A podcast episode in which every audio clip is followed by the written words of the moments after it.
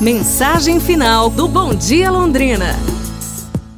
Bom, pessoal, na mensagem final de hoje, nós vamos falar sobre um leão soberbo que estava faminto. Ele não comia há muito tempo e estava com a barriga vazia.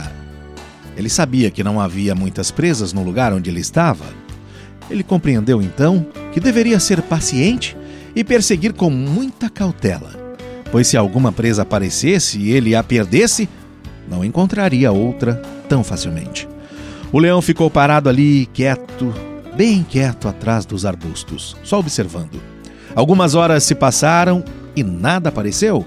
No entanto, quando ele já estava desanimado, uma lebre surgiu em uma área próxima. Havia um pasto e a lebre saiu para comer a grama, sem suspeitar de nada. O leão sabia que as lebres são muito rápidas, então pensou: devo lançar um ataque repentino, assim de surpresa? Então, quando o leão estava prestes a pular em cima da sua presa, de repente apareceu um belo cervo, caminhando a alguns metros de distância dele. A boca do leão se encheu de água, ele já imaginou aquele prato farto.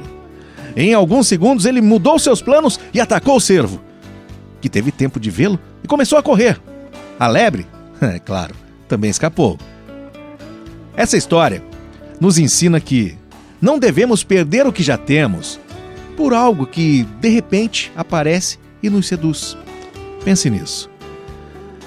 Bom domingo para vocês. Amanhã a gente se fala. Um abraço, saúde e tudo de bom!